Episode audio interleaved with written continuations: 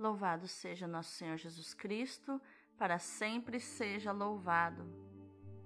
Hoje é terça-feira, 23 de agosto de 2022, 21 semana do tempo comum. Santa Rosa de Lima, rogai por nós. Oração do ano da excelência. Senhor nosso Deus Todo-Poderoso, eu creio que tu és a própria excelência.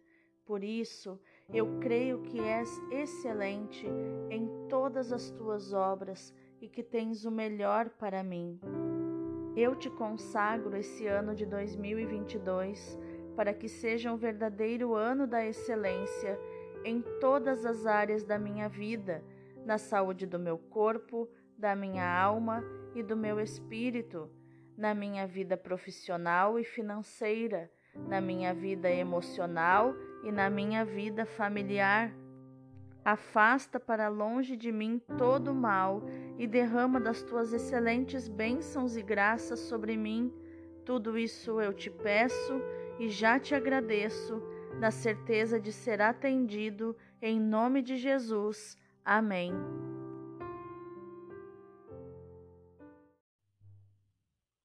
Inspira, Senhor, as nossas ações, para que em Ti comece e em Ti termine tudo aquilo que fizermos no dia de hoje. Em nome do Pai, do Filho e do Espírito Santo. Amém. Roga por nós, ó Santa Mãe de Deus, para que sejamos dignos das promessas de Cristo. Amém. Pai Santo, Pai querido, Pai amado, eu quero te agradecer porque o Senhor tem cuidado de nós. Nós temos sentido o teu trabalhar e o teu agir no nosso coração e somos gratos por isso. Santificado seja o teu nome glorioso, Pai, que é soberano sobre todas as realidades. Venha o teu reino, Pai, e se estabeleça no meio de nós e ao nosso redor. Quero colocar em prática o que o Senhor Jesus nos ensinou em Marcos 11, 22 e sair da oração de galinheiro de lamentação e petição, onde eu ficava ciscando nos problemas, no que falta, na escassez, na ingratidão. E quero colocar em prática, Pai, os dois requisitos que o Senhor Jesus ensinou para que minha oração seja ouvida. Primeiro requisito, crer sem duvidar, porque duvidou, perdeu. Então, Pai, eu quero crer e não duvido. Eu creio, eu creio que vai se realizar o que eu estou pedindo, aquilo que eu necessito. E o segundo requisito é viver como se eu já tivesse recebido o que eu estou pedindo e necessito, que é viver na gratidão, que é viver na fé, como se eu já estivesse caminhando sobre a realidade que eu estou pedindo. Gratidão, Pai, por tudo isso. Viver na tua presença, Pai. Viver na tua abundância de vida, porque para ti, Pai, vida e prosperidade são sinônimos, são a mesma coisa, porque tudo que criastes prospera naturalmente. Por isso eu te agradeço, Pai, por tudo que eu recebi de ti e tudo que eu ainda receberei, segundo a tua vontade Seja feita a tua vontade na minha vida sempre, assim na terra como no céu, porque a tua vontade é boa, perfeita e agradável. Pai, eu quero acordar a águia que existe dentro de mim e voar, voar, não só para fora do galinheiro, desse cativeiro espiritual, mas voar o voo profético da águia e atingir teus ventos espirituais, onde o corvo maligno não consegue mais me atacar. O pão nosso de cada dia dá-nos hoje, Pai, o delicioso pão da tua palavra que sustenta nossa alma e nosso espírito. Dá-nos também o pão material, fruto do nosso trabalho, para prover o sustento do nosso lar. Pai, perdoa as nossas ofensas e nos ensina a perdoar com o teu perdão. Nos ensina a distribuir do teu amor, porque o meu amor e o meu perdão são escassos, Pai mas os teus são abundantes. Teu amor e teu perdão são abundantes. Pai, sopra sobre mim tuas correntes de vento do Espírito Santo, para que quando o corvo pousar em minhas costas e começar a me machucar, eu resista à tentação de descer com ele, ou à tentação de lutar contra ele, e assim eu não perca a altitude, mas que teu sopro de vida me impulsione a subir mais e mais para o alto, porque lá o corvo perde força e não consegue respirar e é obrigado a desistir e descer aos lugares baixos de onde ele veio, e assim o Senhor me livra do maligno. Muito obrigada, gratidão, Pai.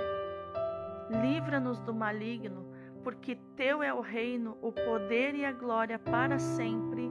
Amém.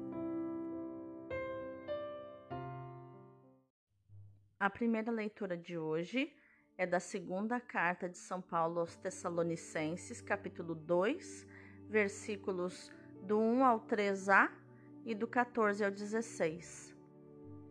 Quanto à vinda de nosso Senhor Jesus Cristo e a nossa reunião junto dele, nós vos pedimos, irmãos, que não vos deixeis abalar assim tão depressa em vossas convicções nem vos alarmeis com alguma pretensa revelação do Espírito ou alguma instrução ou carta atribuída a nós e que desse a entender que o dia do Senhor já está chegando.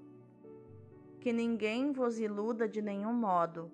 Deus vos chamou também pela nossa pregação do Evangelho para alcançardes a glória de nosso Senhor Jesus Cristo.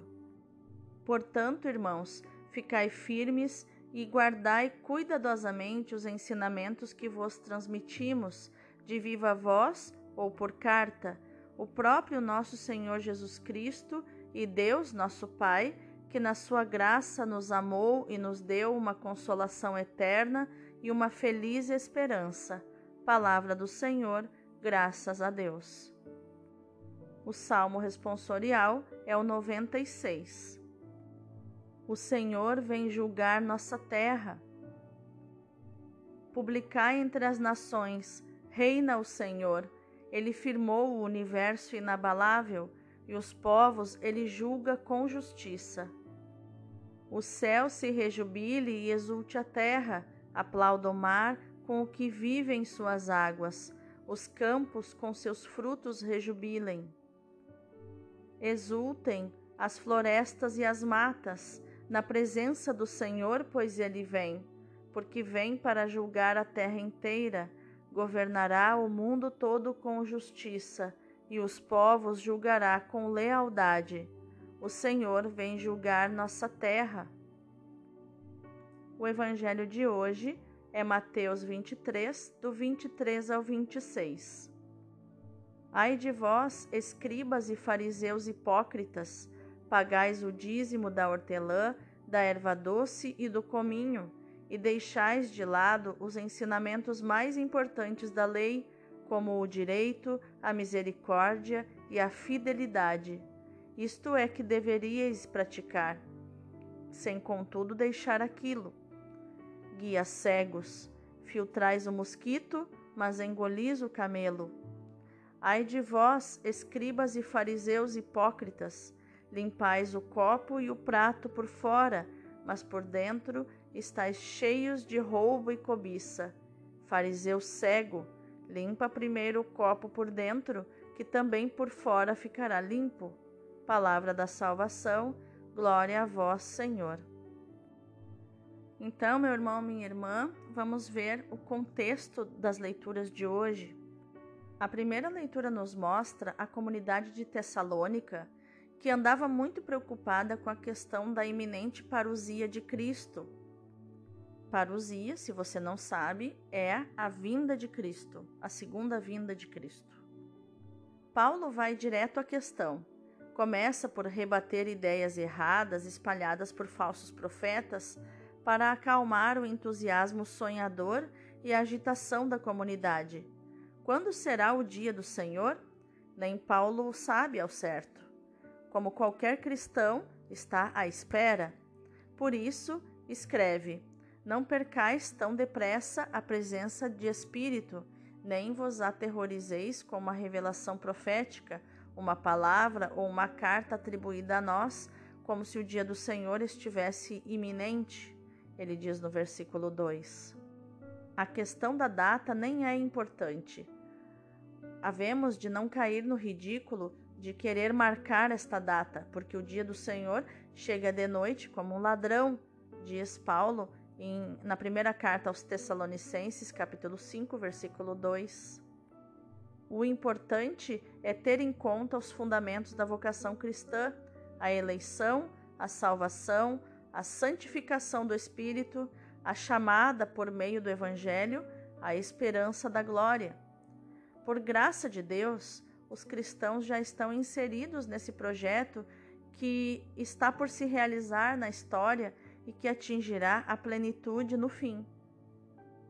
Havemos, então, de permanecer firmes nos ensinamentos que guardam a memória viva de Jesus testemunhada pelos primeiros apóstolos, que, enquanto tais, são garantia da verdade, porque a história vai, vai passando de geração em geração.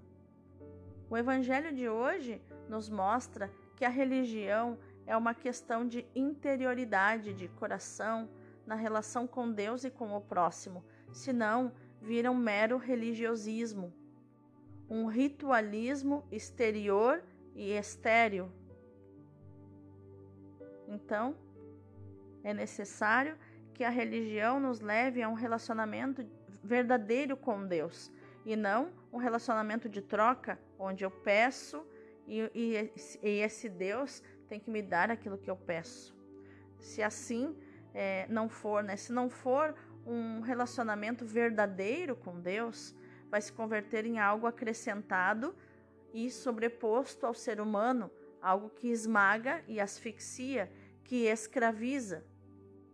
Por isso, Jesus pronuncia mais dois ai de vós contra o legalismo exterior do, dos doutores da lei e dos fariseus e escribas, que os leva a desprezar o essencial da lei, que é a justiça, a misericórdia e a fidelidade.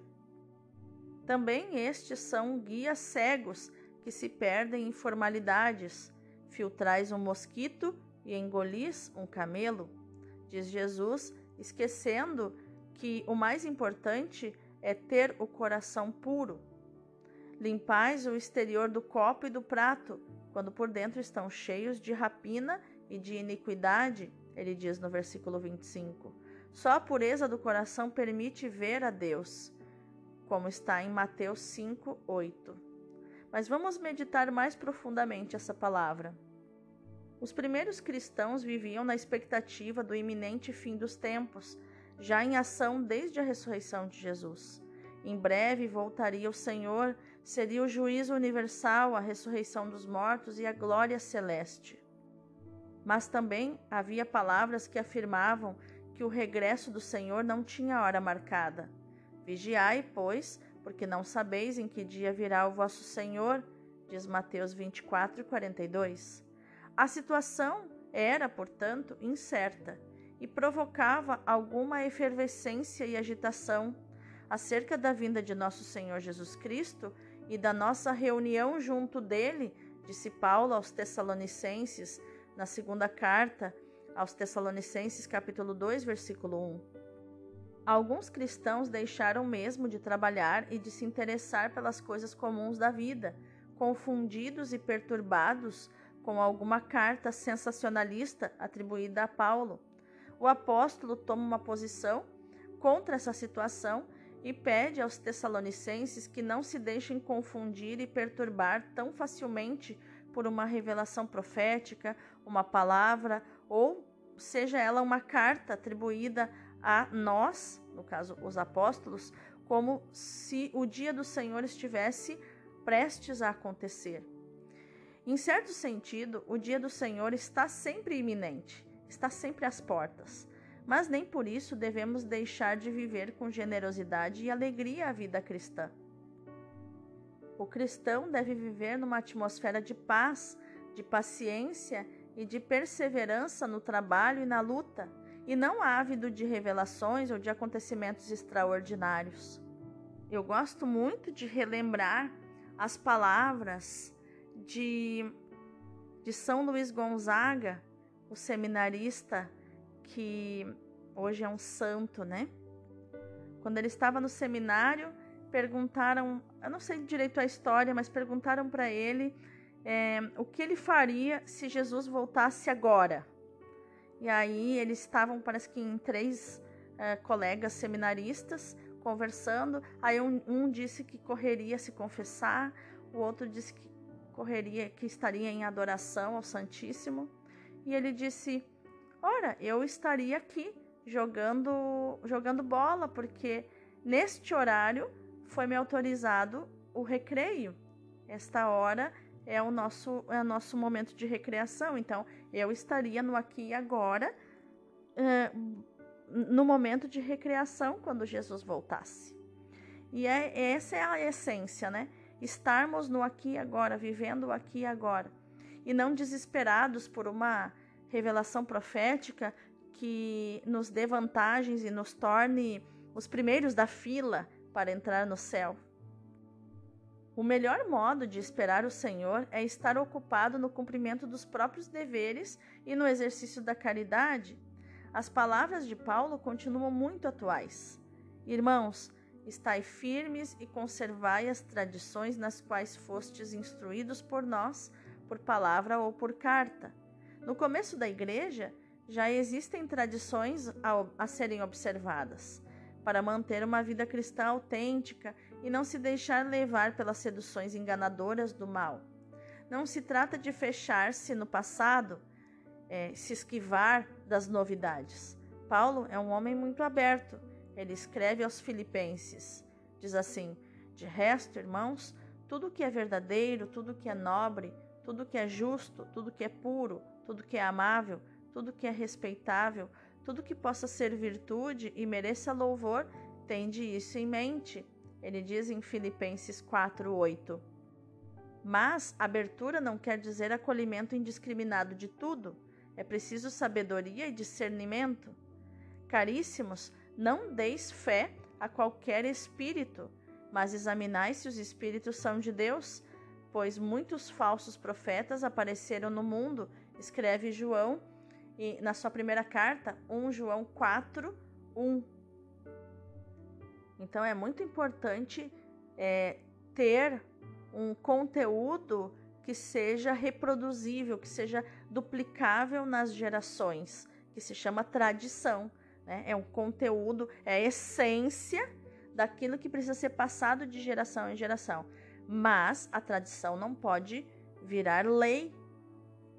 O problema é quando é, só a tradição pela tradição, né? Parece que só fazendo aquilo é que eu sou de Deus. E não se trata disso. Então, ao falar de tradição, Paulo não está pensando na nos pormenores ou na rigidez da tradição farisaica, por exemplo, né?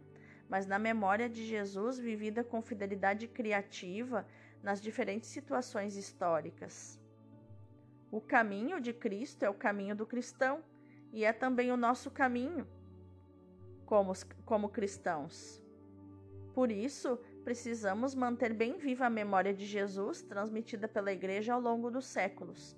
No caminho de Jesus, que contemplamos particularmente caracterizado pelo abandono à vontade do Pai, pela, pelo sacrifício de amor, somos guiados e apoiados pelo Espírito Santo, que nos faz reviver esse sacrifício na fidelidade dinâmica, a exemplo de tantos santos que deixaram isso marcado na história, né, que se doaram aos irmãos de coração.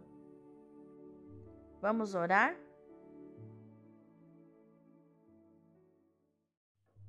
Senhor, vivemos num mundo fortemente agitado pela falta de uma cultura bem definida de uma tradição comum aceita por todos, de uma clara hierarquia de valores e normas de referência. Esmagados pela pressa e pela busca da eficácia, muitas vezes nos deixamos conduzir por critérios de discernimento baseados na funcionalidade, na utilidade, na eficiência. Tudo isso mental e externo. nada que entre no coração. Assim como os escribas e fariseus, facilmente, Senhor, trocamos o essencial pelo marginal, o importante pelo urgente, o ser pelo aparecer. Cuidamos do exterior e descuidamos a pureza e a beleza do coração.